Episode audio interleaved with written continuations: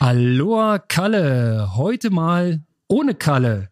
Kalle hat uns aber fernmündlich ein paar Sprachnachrichten hinterlassen, die wir gerne auswerten können. Und ich sage wir, ich bin nämlich nicht allein. Mir gegenüber sitzt mal wieder Marcel Obersteller. Wir werden heute schneller mit dem Obersteller. Das ist das Prinzip der Sendung. Und äh, ich sage erstmal Hallo Marcel, grüß dich. Hallo Coke, hallo liebe Hörer. Genau, denn wir brauchen noch mal ein bisschen dein Know-how. Äh, wir haben uns ja in den letzten ein, zwei Folgen äh, reichlich weit aus dem Fenster gelehnt, was so die Systeme VU2 Max und VLA Max angeht. Und wir wollen heute noch mal ein bisschen aufräumen. Und genau darum soll es gehen. Und äh, du bist ja als Coach ähm, quasi täglich mit diesen Thematiken ähm, verbunden und weißt genau, zu welchem Saisonzeitpunkt ist welches Training im Prinzip wichtig, welches System ist dominant, was muss jetzt getriggert werden. Und ähm, wenn wir ganz gut sind, können wir ja noch mal ausschweifen auf meine Leistungsdiagnostikdaten, die hier auf dem Tisch liegen. Na, da kannst du auch mal einen Blick reinwerfen. Ja, gerne, können wir machen. Dann sagt mir mal, wie ich euch weiterhelfen kann. ja, ich würde sagen, wir fangen einfach mal an mit der ersten Hausaufgabe oder der ersten Nachricht, die uns der Kalle hinterlassen hat. Ähm, nur mal kurz zur Einordnung. Bei ihm ist jetzt der Saisonschritt erfolgt, ähm, nachdem sein VO2 Max Training offenkundig sehr gut angeschlagen hat und ein großes Volumen mit sich bringt, ist er jetzt in der Ökonomisierungsphase, experimentiert da ziemlich viel rum und hat seit neuestem auch ein Laktatmessgerät, um seine Werte genau nachzuprüfen. Und äh, darum soll es, glaube ich, jetzt auch gehen in der ersten Nachricht. Äh, Thema Ernährung schwingt da auch so mit rein. Am besten hören wir mal kurz rein, dann wissen wir, wovon wir reden.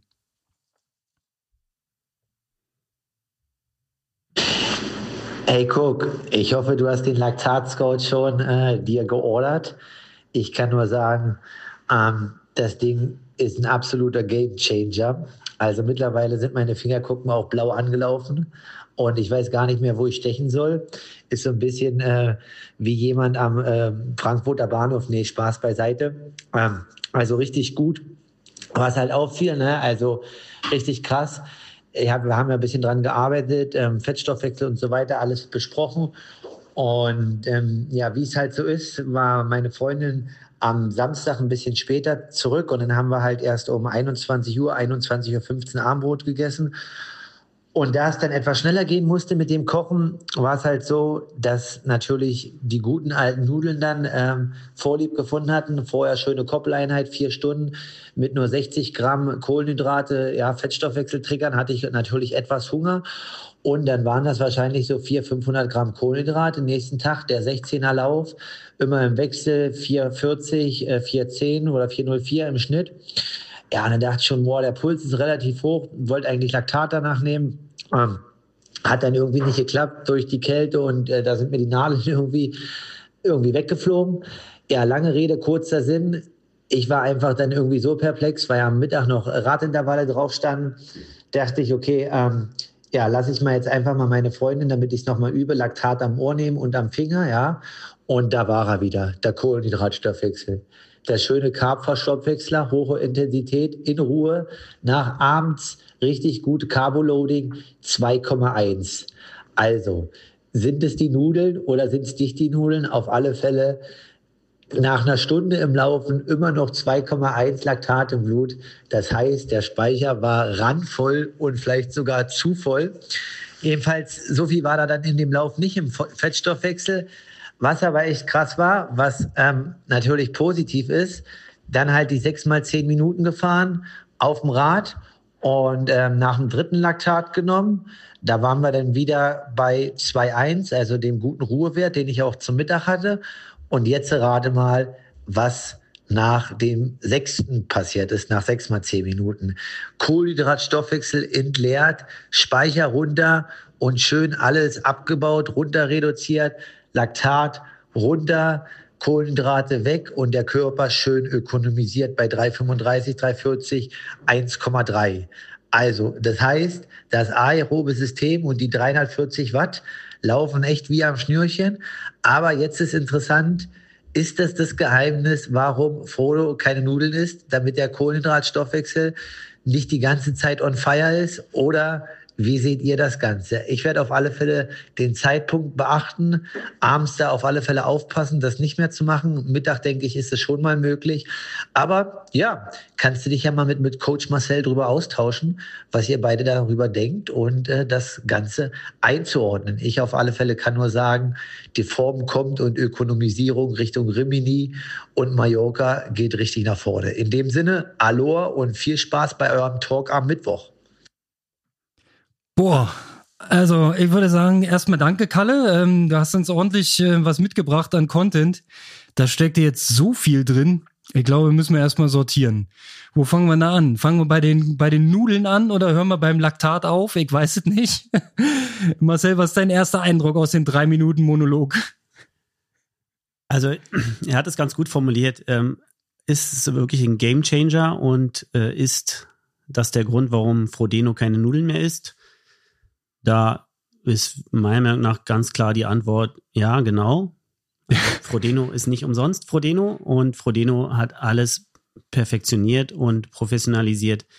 Der trinkt auch nicht umsonst nur schwarzen Kaffee und ohne Milch und hat da die Nudeln völlig aus der Ernährung ähm, weggelassen. Da sind wir aber dann an dem Thema Ernährung und im Zusammenhang mit fauler Max Training, Ökonomisierung und VO2 Max Training. Also das sind ja so die drei Trainingsformen. Und ich glaube, wir müssen aufpassen, dass wir es nicht vermischen. dass ein fauler Max-Training ist nicht unbedingt ein Ökonomisierungstraining. Und wenn ich das richtig verstanden habe, ist er jetzt in der Ökonomisierungsphase. Ja, aber ich hatte auch so verstanden, dass das Ziel ist, ähm, die Laktatbildungsrate zu reduzieren, wobei aber ähm, die Laktatbildungsrate generell als Wert ein bisschen kritisch betrachtet worden ist. Also Kalle wollte sich auch nicht zu weit aus dem Fenster lehnen, aber ähm, ich glaube, sowohl sein Trainer als auch das Institut, wo er zur Leistungsdiagnostik waren, war, ähm, die beide waren so ein bisschen zwiespältig. Ja, wie testet man? Ähm, wie hoch ist die Motivation? Was sagt uns dann der Wert, den man da durch diesen Sprinttest bekommt? Oder aber ähm, bei äh, ähm, dem anderen Verfahren, was ich gemacht habe, da wird die gar nicht speziell gemessen, die Laktatbildungsrate, sondern im Prinzip im Hintergrund errechnet aus den ganzen Daten, die gesammelt worden sind. Also von daher war man sich da nicht so ganz sicher. Aber ich glaube, es geht auch um die Reduktion äh, dieser Bildungsrate. Und letztendlich ist es auch ähm, das Ziel, ökonomisch zu fahren, na, logischerweise, und zu, zu arbeiten. Also eigentlich durchmischen wir wieder irgendwas, ne? Also vielleicht sortieren wir es nochmal. Ja. Also ist genau richtig. Die Problematik bei diesen ganzen Testverfahren und bei den Protokollen, die man halt bei den Leistungsdiagnostiken fährt, ist, dass man VO2 Max wirklich messen kann. Ja, also man kriegt eine Atemmaske auf und dann ist es ein errechneter Wert, wie viel Sauerstoff nehme ich auf und wie viel Sauerstoff kommt wieder raus, wenn ich ausatme. Da kann man nicht viel falsch machen. Ja? Also das Delta, was übrig bleibt, ist dann ganz klar die V2 Max, wenn ich ausbelastet bin. Bei der Fauler Max, äh, ja, beim Fauler Max oder Fauler Max Rate oder wie auch immer man es bezeichnen möchte, kann man das nicht wirklich messen. Es sei denn, man würde eine Muskelbiopsie machen in diesem Muskel, der gerade belastet wird. Das wollen wir nicht. Das wollen wir nicht. Nee. Äh, weil so viel Muskel haben wir auch nicht, ja. Und wenn man dann 20 Jahre im Leistungssport dabei ist und äh, im Jahr ungefähr drei Leistungsdiagnostiken macht, dann haben wir ganz schön wenig Oberschenkel zum Schluss übrig. Deswegen macht man es nicht und misst diese Sachen nur über gewisse Statistiken oder Algorithmen, die das errechnen. Deswegen gibt es Institute, die da immer vorsichtig sind und auch Trainer, die damit vorsichtig arbeiten. Man will ja nur einen Richtwert haben und wir wissen, ja, fauler Max bewegt sich zwischen 0,2 und wahrscheinlich im besten Fall 0,9. Vielleicht gibt es da auch Ausnahmen, aber würde ich jetzt mal behaupten, nein. Und wenn man natürlich ein Blumenfeld hat, der eine fauler Max-Rate hat von 0,89 wahrscheinlich, ja, kann mich da auch irren, aber ist jetzt nur ein Zahlenbeispiel. Und ein Frodeno oder ein Nils Frommholt, die 0,2, 0,22 haben, dann wird ein relativ klar ähm, dass das sozusagen nach unten hin auch relativ schnell ausgereizt ist. Und wenn man von der Kurzstrecke kommt und da definitiv eine hohe Fauler Max Rate braucht, den dann trainiert und immer weiter runter trainiert und dann ist man relativ schnell bei 0,3, 0,2 angelangt. Ja, also ich habe viele Sportler, die im Breitensportbereich unterwegs sind oder ähm, auf der Langstrecke, die jetzt schon bei 0,3 sind. Da würde ich immer sagen, na, lasst uns mal überlegen, ob wir diesen Hebel nochmal bewegen oder ob wir uns das sozusagen ein bisschen sichern und sagen, naja, für den Fall, dass du mal verletzt bist oder mal nicht so wirklich schnell trainieren kannst, weil du so ein bisschen Wehwehchen hast, dann kann man immer noch einen fauler Max-Block machen. Wenn ich Kalle jetzt richtig verstanden habe, hat er den komplett weggelassen und ist aus dem VO2 Max Training direkt in die Ökonomisierung. Okay, ähm, ja, ich hatte den Verdacht, dass sie äh, tatsächlich erstmal die Bildungsrate runterschrauben wollen. Ähm, ja, aber ich kann es nicht ganz genau sagen. Wir müssten ihn dazu nochmal fragen. Ähm, auf jeden Fall sehe ich in seinem Training, und wir hatten auch letzte Woche drüber gesprochen, dass er im Prinzip Schwellenintervalle macht, aktuell, die allerdings unterhalb des FTPs sind, sogar relativ deutlich. Ich würde es deuten als Sweet Spot. Genau. So, ja, ja vom also Gefühl her. Ja. Ich habe es mir auch angeguckt, also genau so ist es auch, nur dass er diese Intervalle, deswegen nennt man das ja Ökonomisierung, halt ähm, mit wenig Kohlenhydraten im Tank fährt. Also er leert oder das Ziel ist es, die Glykogenspeicher vorher zu entleeren oder wenig zu füllen und dann erstmal unterversorgt in die Intervalle geht und erst nach zwei Stunden, zweieinhalb Stunden anfängt, Kohlenhydrate zuzuführen und dann auch nicht im, sage ich mal, geübten Sinne, ja, also ein Sportler wie Kalle wird wahrscheinlich in der Lage sein, 80, 90, 100 Gramm Kohlenhydrate zu assimilieren, also aufzunehmen in einer Stunde. Da wird er jetzt wahrscheinlich, äh, das steht ja dann immer bei seinen Auswertungen nicht dabei, aber ich denke mal, dass er so 40, maximal 50 Gramm aufnehmen wird in einer Stunde. Genau, das habe ich auch so verstanden letzte Woche. Also relativ wenig Kohlenhydratzufuhr in den, in den entsprechenden Trainingssessions. Wie kann man jetzt diese Art von Training, wenn du es Ökonomisierung nennst, ja, wie kann man das jetzt nochmal abgrenzen von diesem äh, VLAMAX-Trigger, von, von dem Senken dieser Laktatbildungsrate? Wie würdest du das trainieren? Also ich, ich glaube, um das für den Hörer oder die Hörerin relativ einfach zu erklären, ist es, es gibt sozusagen zwei Parameter, die leistungsbegrenzend sind. Das ist einmal die Fauler Max Rate, die ist leistungsbegrenzend und die VO2 Max. So, das sind die zwei Parameter, die entscheidend dafür sind, wie hoch meine FTP ist. Also meine Stundenleistung. Egal welche Sportart jetzt. Wenn VO2 Max ist so zu verstehen, dass man, das ist die PS-Zahl, mit der ich in ein Rennen gehe. Also wenn ich eine hohe PS-Zahl habe, einen, leistungsstarken Motor, dann bin ich äh, schon mal weit vorne. Die Fauler Max-Rate, das ist sozusagen die Rate, die, wenn man so möchte, umgangssprachlich auch die Rate ist, die den Fettstoffwechsel beschreibt. Also wie gut ist mein Fettstoffwechsel und unterstützt mich in meiner Schwellenleistung. Ja, und wenn die gering ist, dann bedeutet das, dass ich äh, an der Schwelle wenig Kohlenhydrate brauche, um das Laktat abzubauen, was ich äh, für diese Leistung benötige. Ja, ist so ein bisschen, da muss man so ein bisschen hin und her denken, deswegen ist es schwer zu er erklären, aber einfach gesagt, fauler Max so niedrig wie möglich, hebt die FTP, VO2 Max so hoch wie möglich, hebt auch die FTP. Und jetzt kommen wir zu dem dritten, das ist das, wo Kalle sich jetzt gerade bewegt, ist die Ökonomisierung. Und da sind wir bei einem äh, Schwellentraining, was fälschlicherweise immer als Schwellentraining bezeichnet wird und man denkt, dass man damit die Schwelle verschiebt. Das macht man aber nicht. Also die Schwelle bleibt während dieses Trainings fast identisch. Also gerade bei so Top-Sportlern wie, wie Kalle, ich sag mal, bei leistungsorientierten Freizeitsportlern wahrscheinlich im zwölf Wochen kann man da nochmal fünf Watt Schwelle verändern, aber eigentlich bleibt die gleich. Was man erreichen möchte, ist, dass die zwei Stoffwechsel, also der Fettstoffwechsel und der Kohlenhydratstoffwechsel, sehr gut zusammenarbeiten.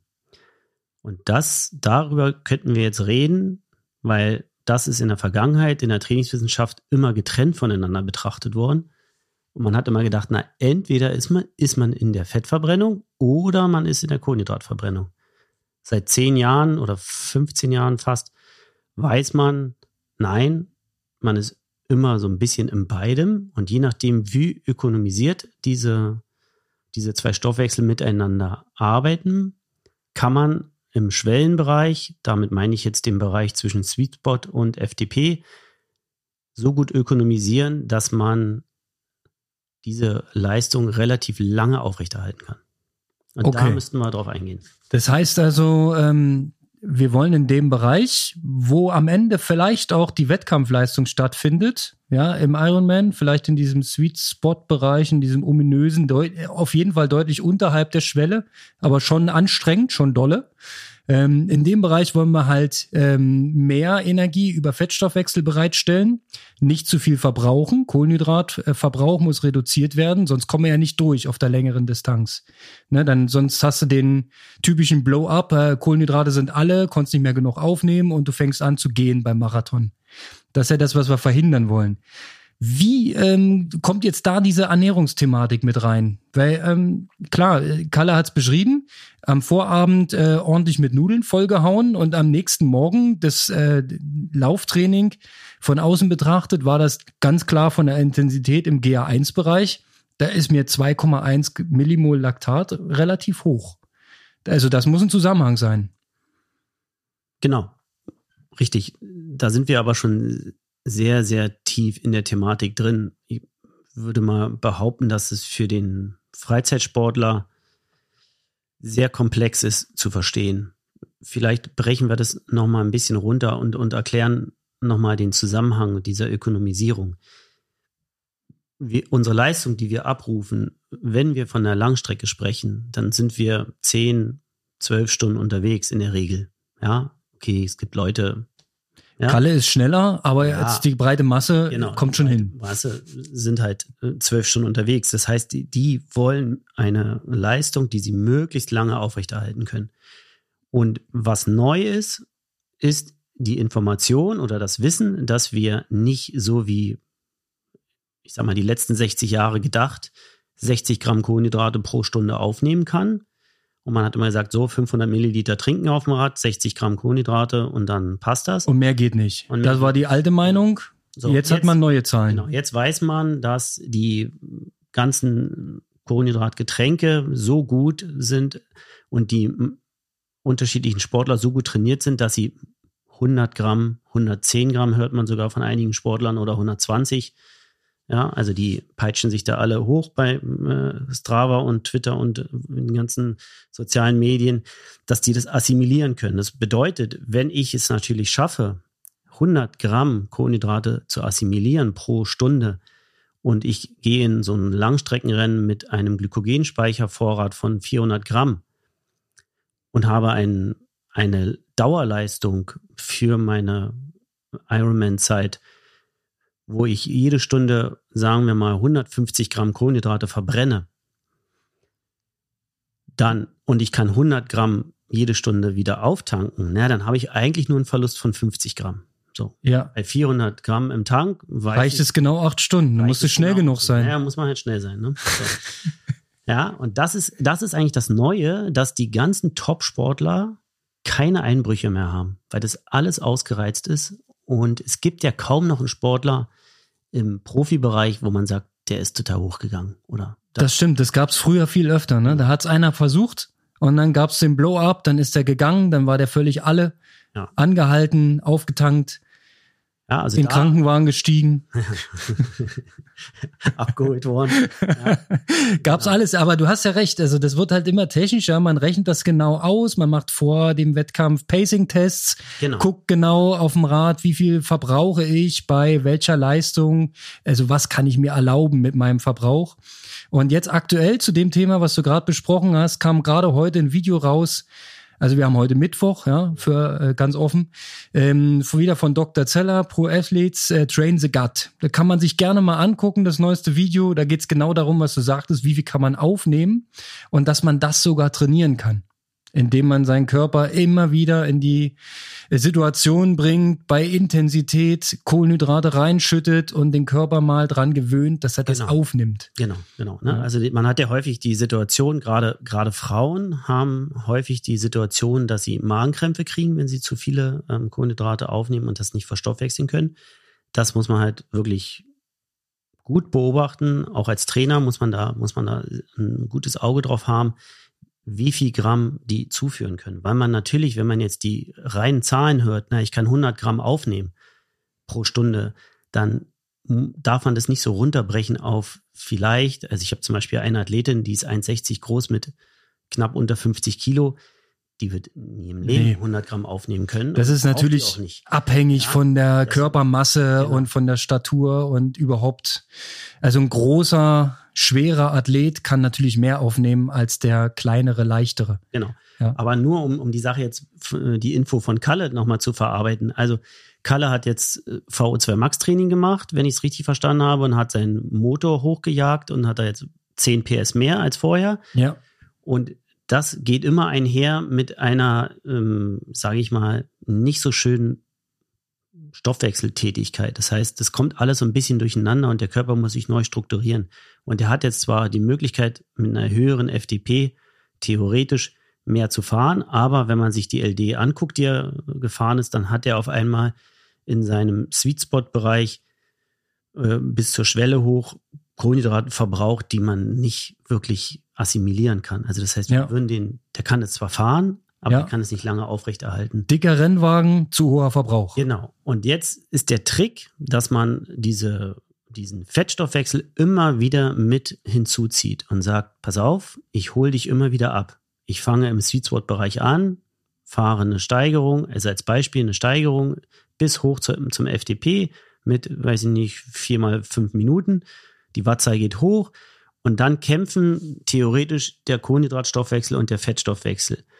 Und der Kohlenhydratstoffwechsel ist sehr dominant. Also der tritt, sagen wir mal, auf die Bühne und, und der Fettstoffwechsel sagt, okay, danke, ich gehe runter. Mach du das. Ich, ich genau. habe noch was anderes. Danke. Und der Trick ist es jetzt, dem, den Fettstoffwechsel so zu stärken, äh, dass er sagt, hey, ich bleib hier, ich helfe dir. Ich kann zwar nicht viel, ich kann vielleicht nur 20 Gramm in einer Stunde, aber wenn du mir die Chance gibst, nehme ich dir die ab. Ja.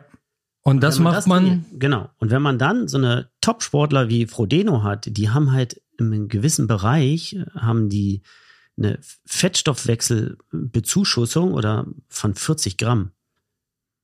Und ja. wenn du dir deine LD anguckst, ich weiß nicht, ob wir hier über. über dürfen wir sagen. Dürfen Lass wir raus, sagen. ja, ja. Komm. Ähm, ich habe es hier vor mir liegen. Du hast halt im Sweet Spot Bereich 15. Ja. So ist es. Und ich, das ich ist hätte, natürlich. Ich hätte jetzt 18 gesagt. Ich hätte jetzt 18 gesagt, damit es nicht so. damit ich nicht ganz so scheiße dastehe. Aber ähm, ja, das, das liegt aber auch tatsächlich in meinem Naturell. Und ähm, Klar. Kalle hat sich selber auch so ein bisschen als Zuckerjunkie vorgestellt und das zugegeben, eingeräumt. Der hat auch jetzt so ein bisschen in der Ernährungsschiene aufgeräumt. Also da ist so ein äh, zuckerhaltiges Getränk zum Opfer gefallen. Äh, jetzt wird da Wasser getrunken und er achtet jetzt quasi vor den Trainings entsprechend darauf. Denn die Theorie ist, um jetzt da mal anzuschließen an dem, was du gerade sagtest, wenn du dem Körper diese schnell verfügbaren Kohlenhydrate nicht anbietest, dann ist mehr Raum für den Fettstoffwechsel. Dann kann der auf der Bühne stehen und sagen, ich helfe dir. Genau. Aber sobald du diese schnell verfügbaren Kohlenhydrate deinem Körper zur Verfügung stellst, dann äh, äh übernimmt der Kohlenhydratstoffwechsel und sagt, äh, alles klar, ihr habt es im Griff hier. Ne? Genau. Und man möchte halt erreichen, dass wenn man zum Beispiel, wenn man sich diese Langstreckenrennen anguckt, dass man das, dass man den Fettstoffwechsel jederzeit wieder abholen kann. Ne? Also, dass man jetzt nicht sagt, okay, noch hilft sie mir, noch hilft sie mir, oh, ich muss hier mal kurz mitgehen, die fahren hier mal eine Stunde schneller, damit wir die, ich sag jetzt mal, ohne da was reininterpretieren zu wollen, aber ähm, die Gruppe fährt jetzt mal eine Stunde schneller, damit sie kleiner wird, dann muss ich ja eventuell mal den Fettstoffwechsel verlassen und muss ein bisschen vielleicht über FDP fahren. Ja. Ja, oder zum Beispiel Mallorca gibt's ja so ein schönes Rennen, wo du am Anfang den Berg hochfährst und da ist, ist ja immer die taktische Überlegung, fahre ich ein bisschen zu schnell hoch. Ja, gehst ins Defizit und gedanklich. Äh, genau, ja. und hab dann aber eine gute Gruppe, die mich im Flachen dann nach Hause fährt, ja, oder mit denen ich zusammen, Entschuldigung, ja, mit denen ich zusammen dann nach Hause fahre. Ähm, oder fahre ich von Anfang an mein Tempo und bin dann eventuell alleine. Ja, also und ich rede jetzt hier nicht von dem Vorteil von Windschattenfahren, sondern ich rede immer von dem Vorteil, einer macht das Tempo alle anderen können den Kopf ausschalten und wissen, gut, wir fahren hier konstant dieses Tempo und sind alle mit 20 Meter Abstand hintereinander. Ist einfacher zu fahren, als selber immer wieder auf den Tacho zu gucken oder auf dem Wattmesser und das alles zu kontrollieren. So, und diese Taktik geht nur auf, wenn ich so gut trainiert bin, dass ich, wenn ich eine Stunde über dem Zenit bin, meine Leistung wieder senke und sage, so, Fettstoffwechsel, jetzt spring mal wieder an und hilf mir mal, weil jetzt brauche ich dich wieder. Mhm. Und normalerweise ist der Fettstoffwechsel relativ schnell beleidigt und sagt, nö, du hast mich eben nicht gebraucht, dann ich will nicht mehr. Mhm. Und das ist diese Ökonomisierung, dass man das schafft, den immer wieder hinzuzuholen. Okay, aber jetzt könnte man ja sagen, ähm, das hat man früher auch schon trainiert. Ja, wenn ich mir so alte Statements anhöre von meinetwegen dem Hellriegel oder so, der hat auch schon so eine Sachen rausgehauen wie, ja, musste nüchtern, mal eine lange Tour und so. Ging das in dieselbe Richtung, ohne, ohne aber die Theorie dahinter zu haben? Puh. Also ist Spekulation, glaub, ne? Das also ist klar. Glaube, ich glaube, wir, wir haben früher schon sehr viel im Dunkeln getappt. Also ja also ich schließe mich da jetzt ein. Ich, ich habe mir mal meine Trainingspläne angeguckt von 96, wo, wo ich noch äh, sozusagen alles aufgeschrieben habe und dann mit, mit, mit dem heutigen Wissen gucke ich da auch rüber und sage, oh mein Gott. Aber das, das, was ihr hattet damals, das war Volumen. Genau, ja. Volumen ist ja erstmal die halbe Miete schon mal. Genau, und wenn du mich ja. damals gefragt hättest, hätte ich dir genauso sicher gesagt, natürlich ist das richtig. Also das, ja. was ich jetzt gerade mache, ist genau das, was ich brauche. Und ich wäre oder ich war völlig überzeugt davon, dass mein Trainer und ich das richtige Mittel haben, um da schneller zu werden. Heute Trainingsmittel meinst du? ja, ja, genau. Ja, ja, ja, und, äh, und, heute, äh, sage ich mal, 25 Jahre später oder 20 Jahre später, sage ich, oh mein Gott. Ja, was, Glück, was man halt, weiter. Was man halt wirklich nicht hatte, war dieses äh, klare Verständnis für die Systeme, für die metabolischen Systeme. Ja, ja dass also du dieses Beispiel, Motor groß ja. und dieses Thema, was du eben. Also ich hatte hast, so meine erste Leistungsdiagnostik, äh, hatte ich 96, 96 hier äh, in Berlin, eine, war das einzige Institut, was es damals gab. Und da war ein sehr ambitionierter Sportwissenschaftler, der gesagt hat, Marcel, ist überhaupt kein Problem, wir machen aus dir einen Profi hier hast du den Trainingsplan für dein äh, Trainingslager. Und dann habe ich mir ihn angeguckt und habe gesagt, äh, du, aber du hast mir jetzt einen Trainingsplan gegeben für einen Schwimmer, für einen Radfahrer und für einen Läufer. Ja, ja, ja na, du bist ja Triathlet. Genau. Da sage ich, ja, aber ja, ja, klar. Der, der, Tag auf Mallorca, der hat halt nicht so viele Stunden. Ja. Und da ist nicht so lange hell und da gibt es abends keine Lampen. Und du hast mir hier aufgeschrieben, Freitag, ich soll 150 locker fahren, soll dann eine Stunde schwimmen, soll dann einen 30er laufen, und abends nochmal 60 schnell fahren. Ja, du musst auf jeden Fall das System abends nochmal hochfahren. Da sage ich, ja, aber das abends wäre dann wahrscheinlich nachts. Er musste eine Rolle mitnehmen. Ja, genau. Aber also, also, da musste man, ja, glaube, zum Glück, ich habe nicht alles gemacht, ja, ähm, aber da hat man viel gelernt. Mittlerweile weiß man, dass man mit weniger Training da mehr erreichen kann. Und allein schon, wenn man jetzt sich anguckt, ich meine, die ganzen Profis, die fahren nicht umsonst auf der Rolle. Die sitzen im Trainingslager auf dem Balkon und fahren die Intervalle auf der Rolle. Warum? Weil man es besser steuern kann. Und das ist natürlich klar. Wenn ich draußen fahre, habe ich Leerlauf, ich habe Ampeln, ich habe Autos, ich habe Verkehr, worauf ich achten muss.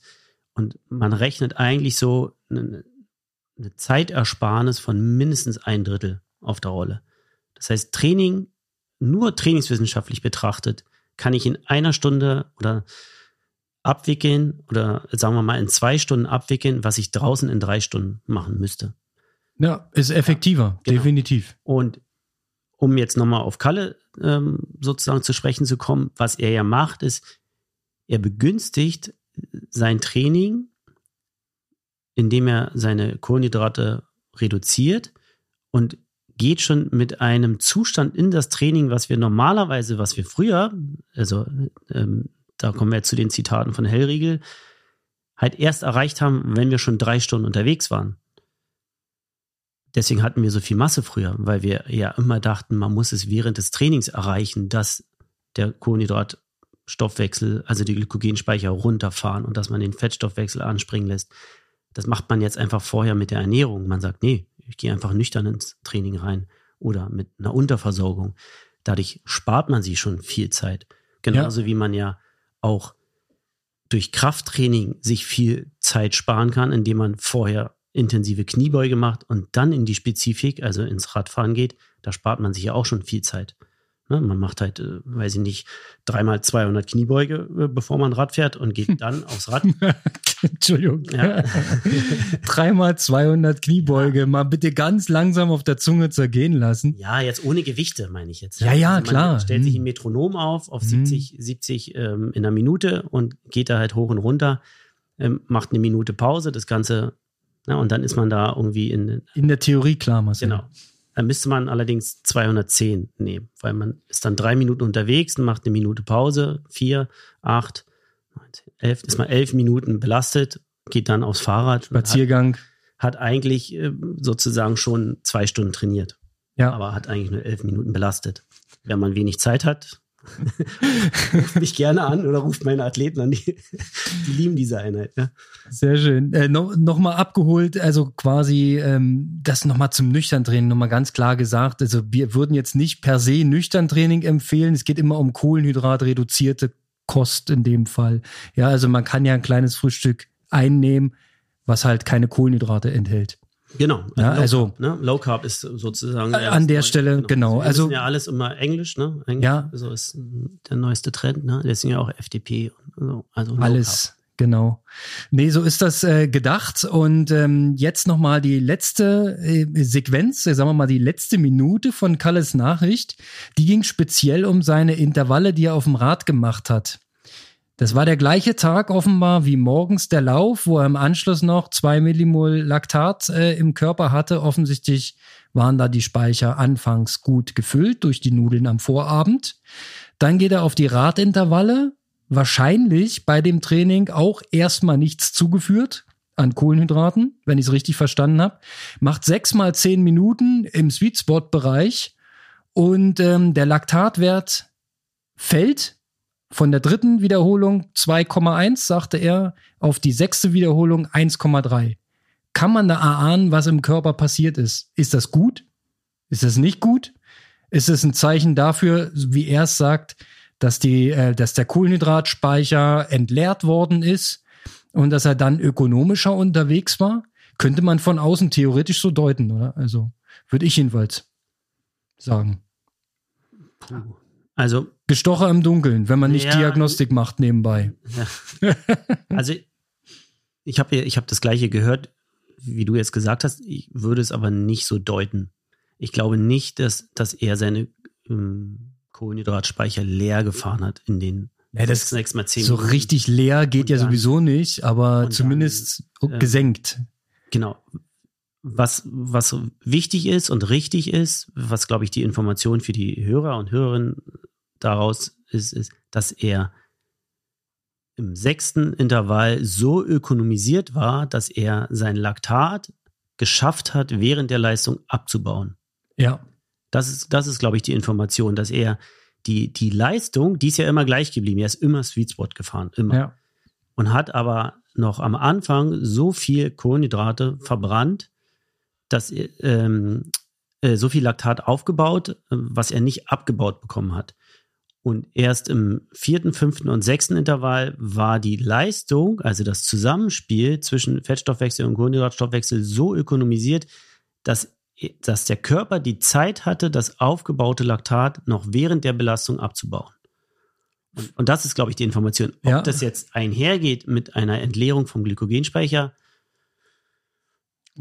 naja, zu, jetzt, äh, zumindest war offenkundig nicht mehr so viel Kohlenhydrat frei verfügbar, schnell verfügbar.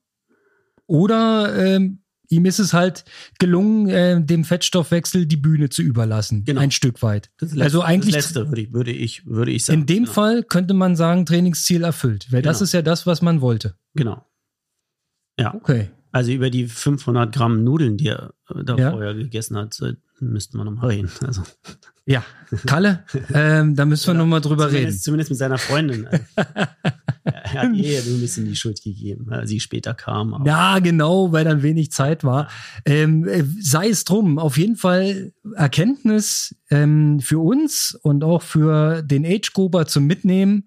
Ähm, das, was du isst, hat immer auch einen Einfluss auf die Trainingssessions.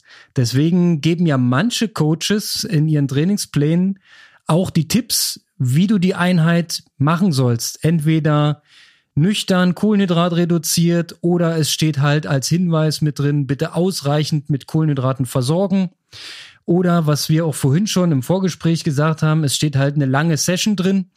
Und da ist die klare Ansage, die ersten zwei, zweieinhalb Stunden nichts zu führen und dann fängst du an, meinetwegen 50 Gramm äh, Kohlenhydrate reinzutun ins System. Ne? Das ist dann Jetzt kommt, oh, jetzt kommt Gott aus der, aus der Ecke. Moment, wir haben noch, wir haben noch den, den Micha hier am Start. Ähm, der, der ist jetzt, glaube ich, mit einer Frage am Start.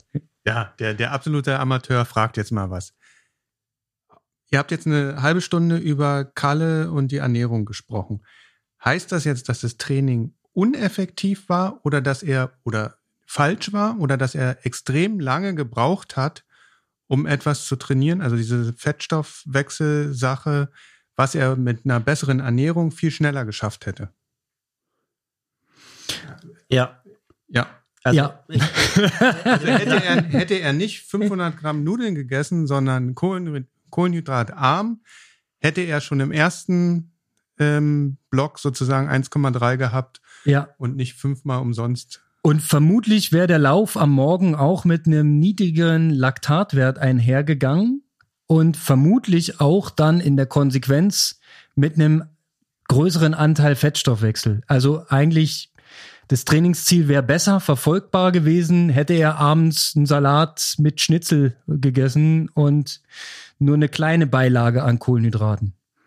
Okay. Genau, also die Schwierigkeit bei dem bei der Ökonomisierung oder bei dem Fauler Max Training ist, sie funktioniert nur, wenn du sozusagen deine Ernährung im Griff hast und wenn du die Ernährung da mit ins Boot holst. Wenn du das nicht machst, weil du halt ein ehemaliger Kurzstreckler bist und ein Süßigkeiten-Junkie und da spreche ich jetzt mal für uns alle, ja, und abends auf der Couch liegst und eine Schokolade isst, dann hast du halt Trauer. Dann würde ich diesen Hebel nicht unbedingt in Bewegung bringen. Dann würde ich sagen, nein, dann machen wir wieder VO2 Max, VO2 Max, VO2 Max. Ja, weil dann kannst du von mir aus auch die Schokolade essen. Aber wenn du das mal diesen Hebel bewegen willst, und ich meine, bei Kalle ist es höchste Zeit, der kommt von der Kurzstrecke, der wird wahrscheinlich noch äh, einen fauler Max von über 0,5 haben. Bei dem wird es Zeit. dass, dass der jetzt erst die Ökonomisierung macht, ähm, also jetzt ist höchste Eisenbahn. Ne? Aber nochmal für Kalle, das Training war nicht falsch. Nee. Es hätte nur optimaler laufen können, wenn ja, er die Ernährung verbessert hätte. Das Training komplett richtig, würde ich sogar sagen. Nicht nur nicht falsch, sondern komplett richtig. Aber wie gesagt, in Einklang gebracht mit der Ernährungsstrategie. Jetzt ist aber noch als kleiner Disclaimer äh, zu beachten, du darfst natürlich als Athlet deine ähm, Kohlenhydratspeicher nicht komplett zur Sau machen. Ja, wenn du in so eine Hungerast-Situation kommst, wirst du wahrscheinlich länger brauchen, dich davon zu erholen. Und das ist natürlich zu vermeiden. Das heißt, es ist so der berühmte Tanz auf der Rasierklinge. Es ist nicht einfach zu treffen und natürlich ist da auch ein bisschen Gefahr äh, im Verzug. Würde ich schätzen. Ja, na klar, na klar. Aber es ist ja, ist ja bei allem. Also, ich meine, da müssen wir uns nichts vormachen. Es, es gibt ja nur zwei Möglichkeiten. Ich, ich ich übe dem, den, dem einen Reiz aus und der Körper hat nur, hat nur zwei Möglichkeiten. Entweder er nimmt den Reiz an nach einer gewissen Zeit oder er wird krank.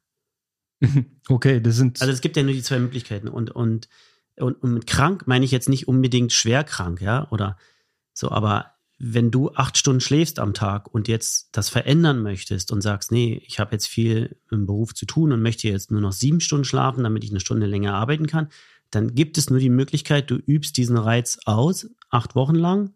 So ist halt der, die körpereigene Adaptation meistens. Ja, und du darfst in diesen acht Wochen nicht davon abweichen.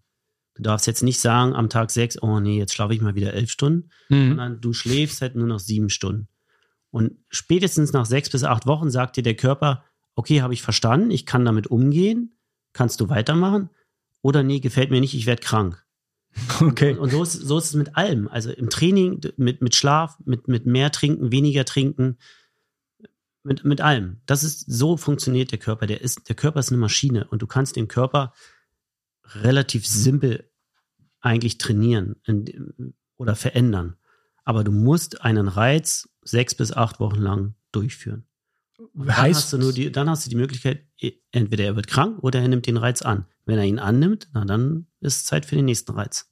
Alright. Wenn ich jetzt das weiterdenke, nochmal auf Kalle spezifisch, würdest du sagen, sechs bis acht Wochen ähm, dieses Ökonomisierungstraining, das, das würde reichen, um dann quasi sein, seine Werte so im Grün zu haben, dass er ähm, Top-Leistung erbringen kann? Oder muss es noch längere Zeitraum? Also ich glaube, wir hatten letztens ausgerechnet, bis zu seiner Langdistanz hat er einen Zwölf-Wochen-Block Genau. Zeit, um ähm, das quasi so zu, zu senken oder zu ökonomisieren, dass er dann die Langdistanz erfolgreich bestreiten kann. So ist der Plan. Genau. Also was ich damit meine mit den, mit den sechs bis acht Wochen ist, nach sechs bis acht Wochen kannst du den ersten Erfolg ablesen. Ja. Das heißt, du machst eine Leistungsdiagnostik, hast einen Fauler Max von 0,5 von mir aus und dann sagt der Trainer oder die Trainerin, so, wir gehen mal ins Fauler Max Training, mal gucken, ob der Hebel bei dir funktioniert.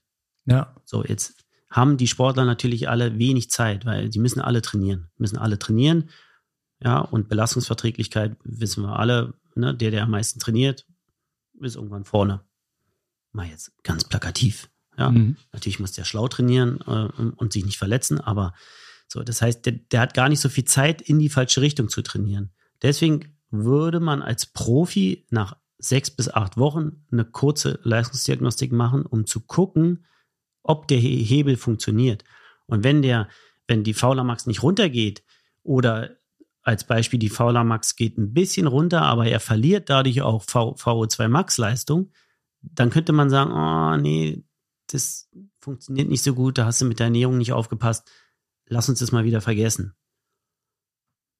Das ist damit gemeint. Würdest du als aber du hast Coach, vollkommen recht, ja, für den gesamten Block braucht man zwölf Wochen. Und wenn man dann noch sagt, ich trainiere nicht zwölf Wochen am Stück, sondern ich habe vier Wochen, habe eine Woche ein bisschen Ruhe, trainiere wieder vier Wochen, dann bist du sogar bei 14 Wochen. Wenn du sowas brauchst. Profis haben ja keine Ruhewochen mehr in dem Sinne. nee, Die haben Ruhetage und vielleicht mal zwei Ruhetage, aber mehr gibt's nicht. Entlastungstage, sagt man charmant. Ja. Weil so richtig Ruhe ist er da auch nicht. Ähm, würdest du als Coach, oh, mein Mikro, äh, dich aus Fenster lehnen und sagen, äh, man kann eine Langdistanz auch erfolgreich im Sinne von Profisport, also meinetwegen Top 3 oder Sieg, äh, bestreiten, wenn man sich nur auf VO2 Max Training konzentriert? Na klar, also siehe Blumenfeld. Darauf wollte ich hinaus. Weil angeblich, dem sagt man das nach, er sagt von sich selber, eine riesen VO2 Max, 92. Zahlen von 90, 91, 92 stehen im Raum. Keiner weiß, ist das ein Peak oder war das jetzt über 20 Sekunden, 30 Sekunden der Durchschnitt? Man weiß es nicht genau. Man war ja nicht dabei. So, aber jetzt ist anzunehmen, der hat gar nicht so eine äh, gesenkte ähm, Laktatbildungsrate. Das heißt also, der hat eigentlich nur einen riesengroßen Motor Genau. und kommt damit acht Stunden Ironman durch. Wie ist das zu erklären? Weil das, worüber wir jetzt Naja. die letzten Folgen geredet haben, würde dem ja widersprechen. Na, jetzt darf man nicht vergessen, so in Blumenfeld, jetzt als Paradebeispiel eigentlich, das ist, ich finde es super, dass es den gibt, ja, weil der endlich mal aufzeigt, hey, es gibt auch noch andere Sportler, ja. ja, der kommt von einer Kurzstrecke, der kommt wahrscheinlich mit einer Laufgeschwindigkeit von 2,30, 2,40 auf den Kilometer, wenn er da ähm, im, im Weltcup unterwegs ist. Der kommt mit einer Radgeschwindigkeit von im Weltcup wahrscheinlich 50, 52 km/h. Und jetzt kommt er auch noch mit einem Motor von 92 Milliliter VO2 Max. Ja, und jetzt kommt er und sagt, ey, was wollt ihr? Meine FDP? Ich meine, ich will gar nicht wissen, was der für eine FDP hat. Ja, Ja, der- kann man ja mal schätzen. Ja, also ich der ist ja jetzt auch nicht der leichteste, aber ähm, sagen- steht weit über 400, würde ich sagen. Genau. Ja. So, Ja. Und jetzt sagt der sich, äh, ich mache einen Ironman einfach unterhalb meines Sweet Spot. Mit 300 Watt. Genau. Locker. Und, und fahre 300. Und wenn mich jemand ärgern will, dann, dann fahre ich mal kurz eine Stunde 350 Watt und kann mich dabei noch unterhalten. Das ist total fies und gemein für uns alle, die Ja, 350 wahrscheinlich in der letzten Stufe bei der LD fahren, aber das ist dem egal. Und der, und der ist so, der verbrennt da wahrscheinlich nur 120 Gramm Kohlenhydrate, weil der, weil das für den locker ist. Und Ja. der dann 100 Gramm zuführt, na, dann hat er einen Verlust von 20 Gramm. ja Also- und dann geht er halt laufen Genau. Und da ist äh, er- 330 Tempo ist sein GR1 Genau. Ja. Aber Da grinst locker. er. Genau. Da kann Und- der sich und kann sich weiter verpflegen bei 330 Tempo, was wir gar kein nicht mehr können. Genau, also da hat der überhaupt keine Magenunverträglichkeiten. Bei 330, da wackelt bei dem nichts im Magen und da funktioniert alles. Da, schaltet, da schalten noch keine Systeme ab. Ja, das ist wirklich unfair. Ja. Und jetzt kommt so einer, der noch nie in seinem Leben fauler Max-Training gemacht hat und auch nicht machen wird. Also zumindest nicht die nächsten vier, fünf Jahre. Also der wird noch einen Olympiazyklus, wird er auf jeden Fall machen. Und bietet den ganzen, ich sag mal, Oldschool Langstrecklern Paroli.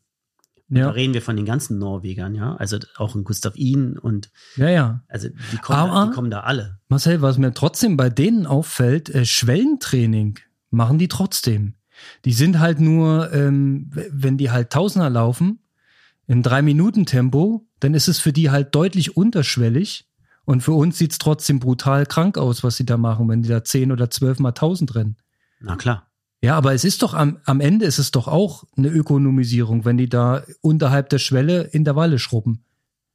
Also machen sie ja auch irgendwie was für die Fauler Max. Ja, aber du wirst nicht erleben, dass ein, dass ein, ähm, ein Blumenfeld oder ein Gustav Ihn oder also die ganzen Norweger, dass die 200 Kilometer im 28, bei 28 km/h fahren und dann nochmal ein 30er laufen, weiß ich nicht, bei fünf Minuten auf den Kilometer. Das wirst du bei denen nicht im Trainingsplan finden, zumindest nicht über einen längeren Zeitraum. Das machen die vielleicht mal, weiß ich nicht, weil sie von ihrem Trainer freikriegen und Mhm. einmal um die Insel fahren wollen oder so, aber nicht, weil es, weil es trainingswissenschaftlich wichtig und richtig ist. Aber sie machen auch viele äh, lockere Sessions. Die sind aber nicht überlang. Ja, also was- sie machen so fünf Minuten Läufe, machen die auch. Was, also 10 Kilometer, 15 genau Kilometer? sowas. Ja. Das ist so quasi, um auf Stunden zu kommen. Genau. So Füller. Ja. Ja, okay. Ja? Also du musst Na dich auch gut. beschäftigen. Ich meine, das sind alle Sportler, die, die trainieren 40 Stunden und mehr. Wenn du, wenn du bei 40 Stunden bist, ja, oder auch ein Frodeno, der ja eigentlich ein sehr guter Schwimmer ist, der geht trotzdem noch sechsmal die Woche schwimmen morgens. Ja, ja. Warum? Na, weil wenn der sich noch verbessern will, dann braucht er erstmal sechs Einheiten, um erstmal sein Level zu halten. Und dann kommt vielleicht noch eine siebte Schwimmeinheit, wo du sagst, ah, jetzt passiert noch mal was. Ja. Aber den kriegst du ja irgendwann gar nicht mehr in die Belastung. Ja. Beziehungsweise der nutzt das Schwimmen einfach auch, um Genau. die Belastung insgesamt zu steigern. Und im Laufen ist man halt sehr verletzungsanfällig. Da ist Ja. man quasi limitiert. Der Micha kommt noch mal rein. Wir sind eine- zu nerdig geworden. Nee, nee, ich habe Nein. eine Sprachnachricht, die gerade passt. Ja, dann, dann zieh mir die mal noch rein. Genau. Leg mal los. Und danach kommt noch mal eine Frage von mir. Ja, und äh, heute noch ähm, Sonntagabend, kleiner Moderationsspruch für äh, den Aloha Kalle Strava Club. Nicht, dass wir es vergessen, Konrad. Ähm, ich habe Nachrichten erreicht, dass wir mal wieder Ehrungen vornehmen müssen. Und da ich diese Woche dann ja nicht persönlich dabei bin, ähm, aufgrund von vielen terminlichen Überschneidungen und du das Ganze mit der Marcel in den heiligen Berliner Hallen aufnimmst, der Fabi Eisenauer ist mit dem Andi Böcherer im Trainingslager. Kudos gehen raus an ihn. Ähm, Chapeau, 37 Stunden. Er hat den Strava Club diese Woche gewonnen. Ich war nur Zweiter. Mit 32 Stunden hast du halt im stärksten Strava Club der Welt nichts verloren. Ne? Also da kommst du nicht mehr aufs Podest. In dem Sinne, zieht alle ordentlich durch und wir freuen uns aufs Weitergrinden. Also- Sehr schöne Nachricht, ja. 35 Stunden reicht für den Strava Club Aloha Kalle für Platz 1. Du meinst aber, für, für die Weltspitze müssen es 40 sein? Naja, im Strava Club, Micha, werden ja nur Schwimmen, Radfahren, Laufen gewertet. Da ist ja noch kein Stabi, Kraft und weiß ich was, Stretching, Dehnung, Black Roll. Das kommt ja alles on top.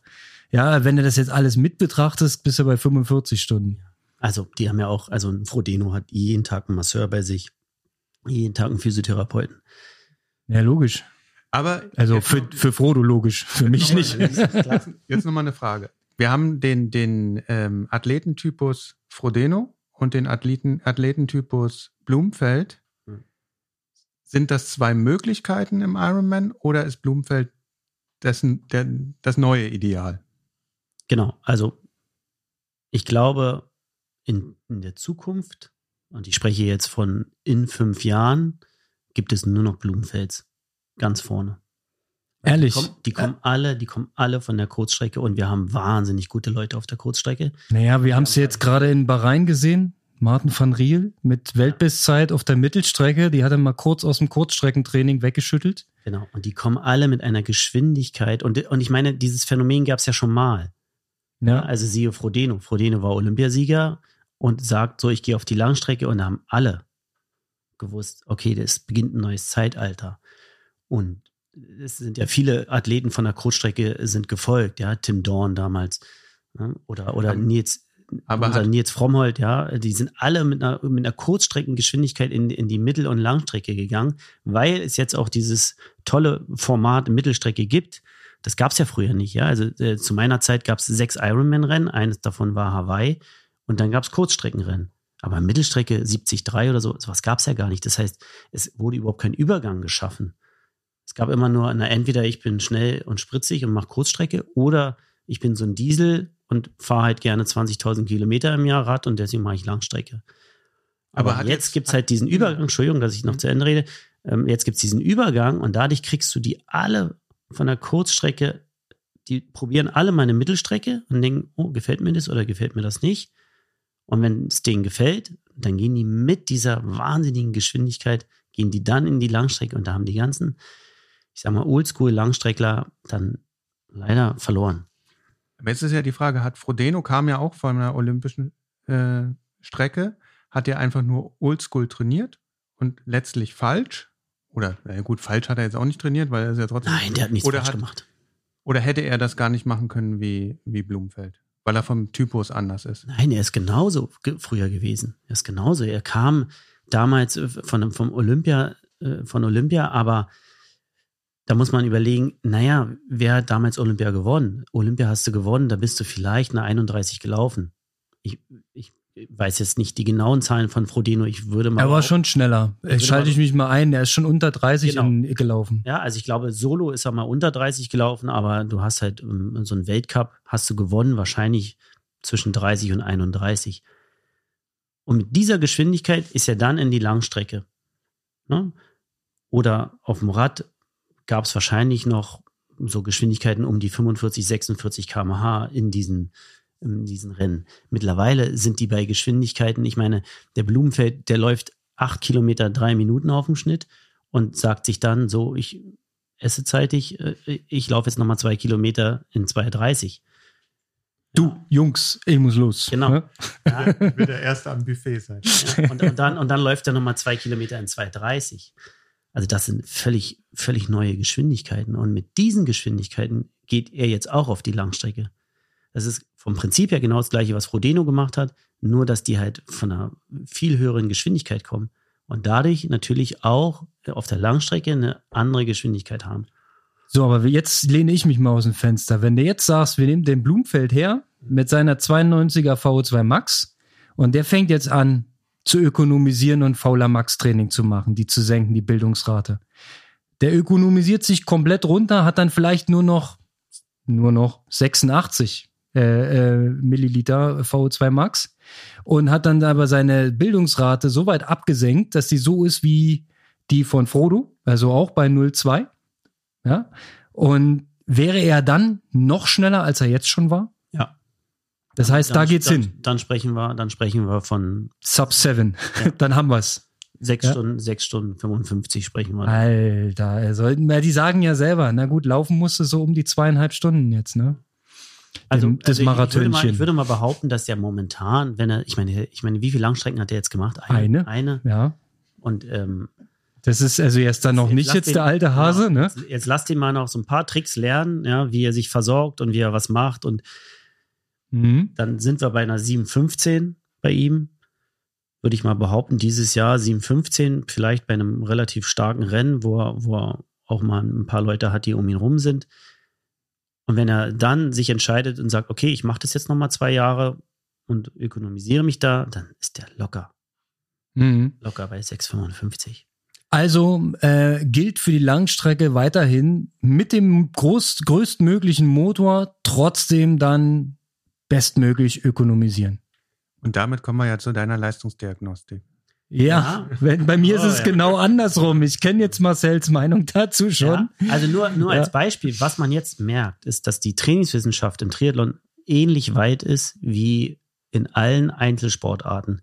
Und man äh, kann jetzt sozusagen genau das Gleiche beobachten, was man eigentlich im Laufsport auch schon beobachtet. Ja, ein Haile Gebrselassie, der kam von den 800 Metern, ist dann auf die 5, auf die 10 Kilometer gegangen und ist dann zum Halbmarathon und Marathon gewechselt. Und genau das Gleiche passiert jetzt im Triathlon. Die kommen von einer Kurzstrecke mit einer wahnsinnigen Geschwindigkeit und gehen dann in die Ökonomisierung oder in die Langstrecke und, ne, und gehen mit dieser Geschwindigkeit dann auf die Langstrecke. Und es wird kein andersrum mehr geben. Nee, das ist, das ist soweit klar. Genau. Also es wird keine Quereinsteiger mehr geben und es wird auch keine, keine ähm, Leute geben, die von Anfang an sagen, so, ich bin jetzt hier und ich mache nur Langstrecke. Nee, Also das, das ist, das ist, glaube ich, schon abgehakt, das Thema. Das ist klar. So, jetzt ist noch die Frage, wenn wir jetzt mal auf den Age Gruber gucken, ja, wir haben hier die Zahlen liegen. Die VO2 Max ist mau. Ja, die Laktatbildungsrate ist schon relativ weit unten. Ich habe quasi auf dem Papier jetzt nachgewiesen, eigentlich nur noch Potenzial. VO2 Max muss hoch. Mehr Sauerstoffaufnahme, mehr Bums, da muss der Motor größer werden. Schafft man das als alter Mensch noch mit 43 Lenzen? Geht da noch was nach vorne? Oder kann ich nur noch versuchen zu halten? Es ist natürlich schön, dass du sagst, du bist ein Alter. Äh, wenn ich jetzt überlege, dass ich zwei Jahre älter bin äh, und dass meine, meine Athleten, ich glaube, den ältesten habe ich jetzt gerade erst 71 geworden. Äh, und der macht auch V2 Max Training.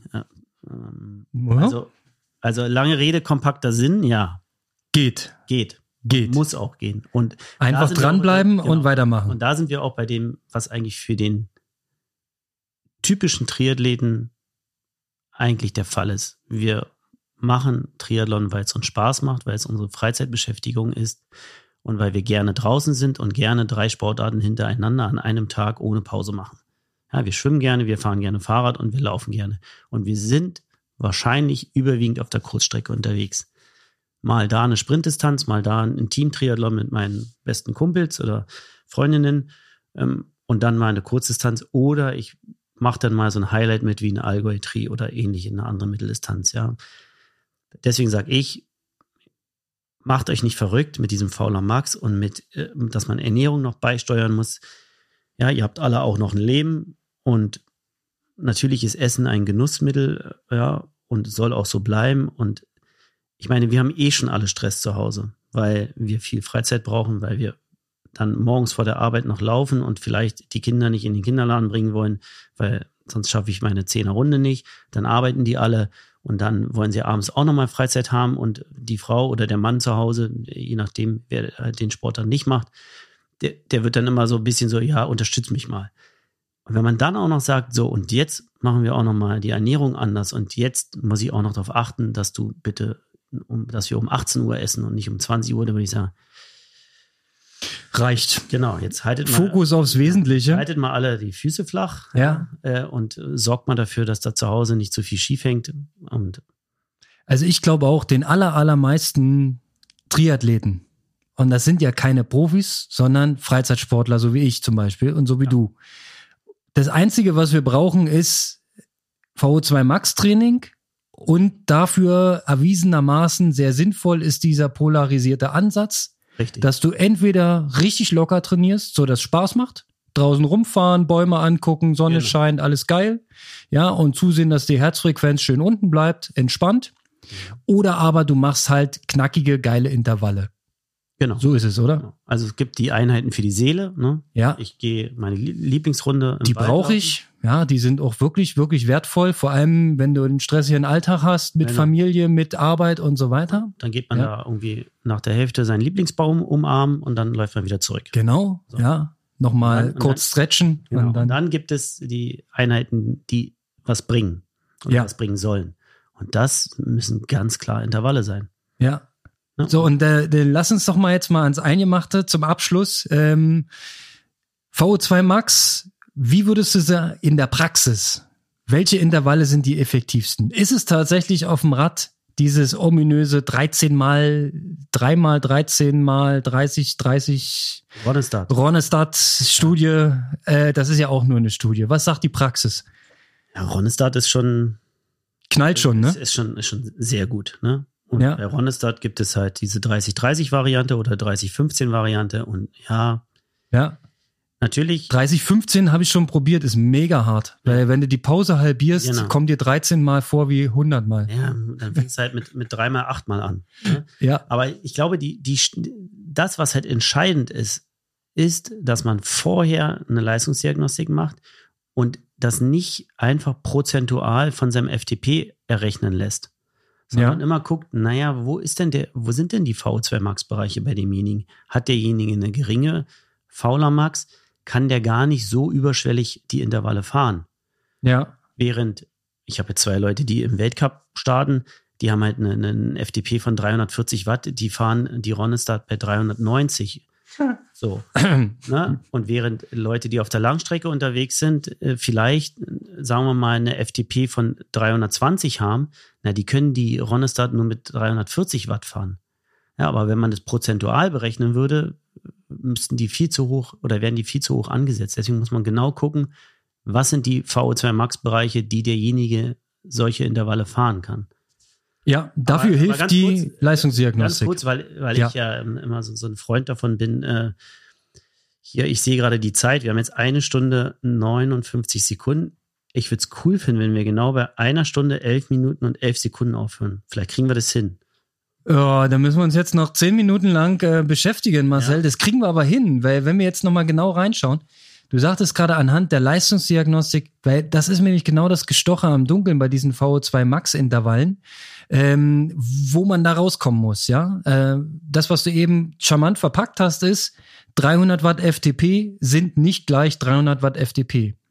Wie, Genau. ja, wie kriegt denn der ähm, normale Mensch da äh, ein Gefühl dafür, wie hart er sich belasten soll? Also wo müssen die 30 Sekunden sitzen? Müssen die bei, wenn du jetzt von dieser 300 mal ausgehst, Ja. Ja, ich bei verstanden. 320 Ich oder bei verstanden. Da gibt es 350? eigentlich eine ganz einfache Antwort. Ja, Mit einem Trainer. der Trainer. Das muss ich natürlich sagen. Ja? Ja, Aber Und- nein, also ganz ehrlich, es, es ist natürlich so, man kann sich entweder langsam rantasten, ja, ja, oder man, man stochert halt so ein bisschen im Dunkeln. Und dieses Stochern im Dunkeln, finde ich, ist immer so, wir haben keine Zeit. ja. So, wir sind Und alles, vor allem kann das auch mal richtig wehtun, weil Genau. dann geht halt Ja. in, der- in der elften Wiederholung die Kurbel fest. Genau. Und dann stehst aber, aber selbst da würde ich immer sagen, hey, denk daran, VO2 Max Training hat immer eine Wirkung. Und selbst wenn ihr das Ding ein bisschen zu hoch ansetzt und nur zweimal acht Durchgänge schafft und im dritten Durchgang schon sagt, hier, Marcel.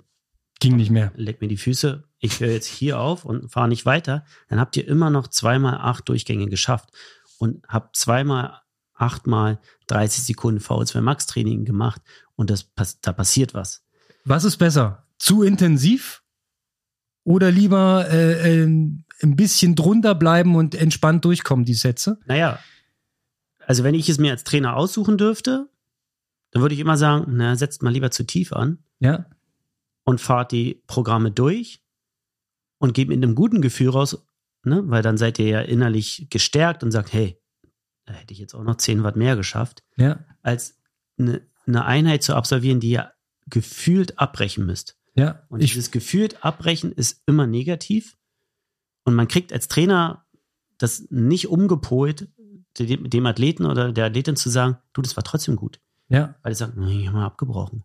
Wo ich immer sage, nein, du hast, du hast VO2 Max Training gemacht und VO2 Max Training ist immer eine Ausbelastung, immer. ja, Das heißt, wir gehen sowieso an deine Grenzen. Und Das wo eigentlich- Grenze ist, ist ja. natürlich genau das, was ja auch Kalle gesagt hat. Naja, hast du einen vollen Glykogenspeicher, dann ist, der, ist die Grenze vielleicht ein bisschen später erreicht. Hast du leere Glykogenspeicher, ist halt früher. Und das ist halt auch tagesformabhängig. Hat derjenige gut geschlafen, schlecht geschlafen? ja, Bei Frauen ist da, spielt die Regel auch immer ähm, eine Rolle. Ne? Und wenn man da halt irgendwie den falschen Tag erwischt, ähm, ja, also den zweiten Tag zum Beispiel bei, bei der Regel, dann hat man halt Trauer.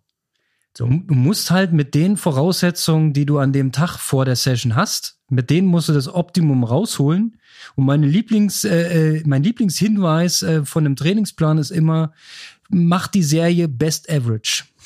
Wo man dann sagt, okay, das ist jetzt auch ein bisschen, bisschen im Dunkeln tappen. Das wird gerne mal vor allem auch beim Schwimmtraining gesagt. Ja, wenn jetzt zum Beispiel hast da draufstehen äh, 5 mal 4 mal 50 und die sollst du richtig äh, schnell schwimmen im, im hochintensiven Bereich.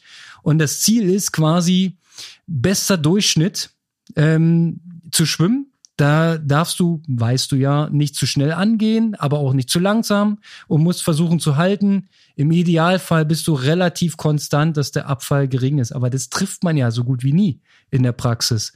Würdest du zum Beispiel im Schwimmen ein Hit-Training reinschreiben als Trainer? Oder würdest du sagen, ist Quatsch? Also grundsätzlich würde ich erstmal sagen, versucht mal diese ganzen negativen Gedanken da rauszuhalten, weil ein Training, ein intensives Training ist immer oder geht immer einher mit dem kurz vorm Abbruch.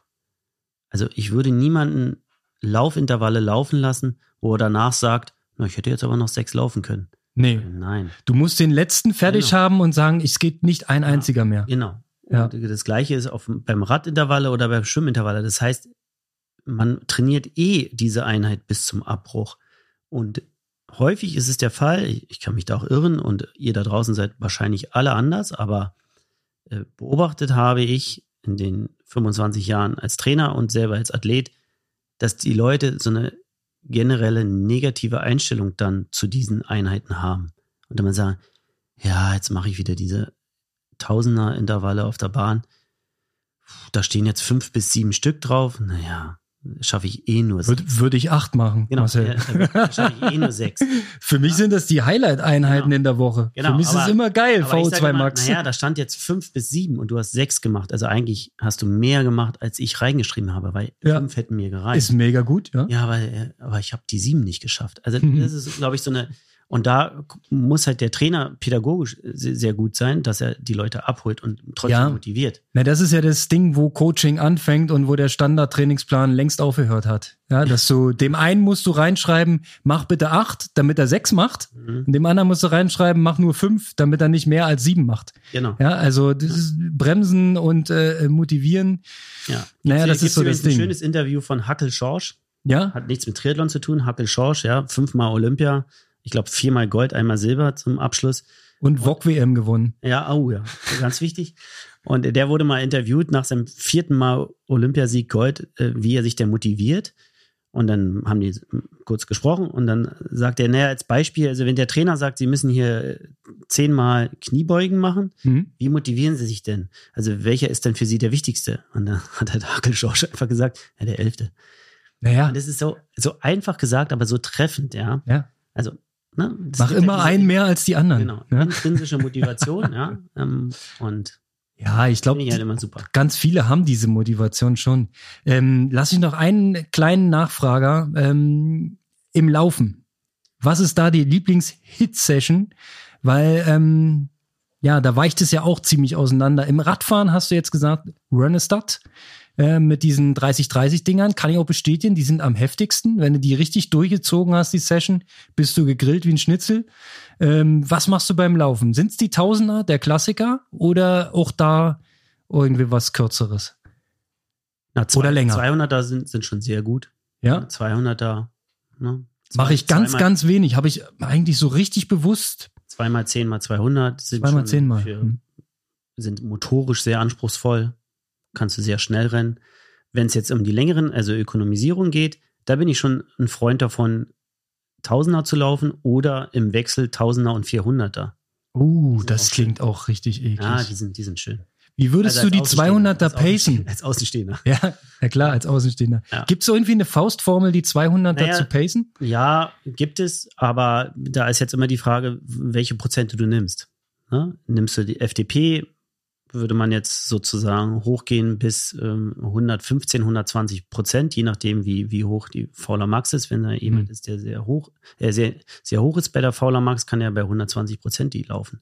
Und dann kommt es auch an, wie viel er laufen muss. Mm, ja, aber meistens hat man denn beim Laufen sowas wie eine FDP. Man hat ja meistens eine 5 Kilometer Bestzeit, eine 10 Kilometer, Ja, Kilometer 10 Bestzeit. 10 Kilometer Bestzeit ist fast immer FDP. Fast immer, ne? Und dann Es nimmst du die denn- 10er Bestzeit. Es dann- sei denn, du bist Blumenfeld, der läuft wahrscheinlich äh, FDP dann 20 Kilometer. Ja. Ja, soll er machen.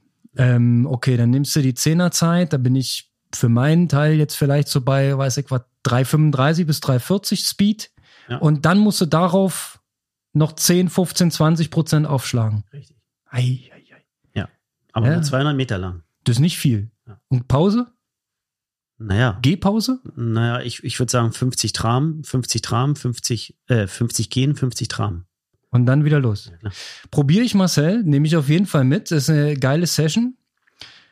Ja, äh, wie, du hast gesagt, wir müssen eine Stunde, elf Minuten, elf Sekunden machen. Ja, Das heißt, äh, im Prinzip, Minute. die letzte Minute gehört dir.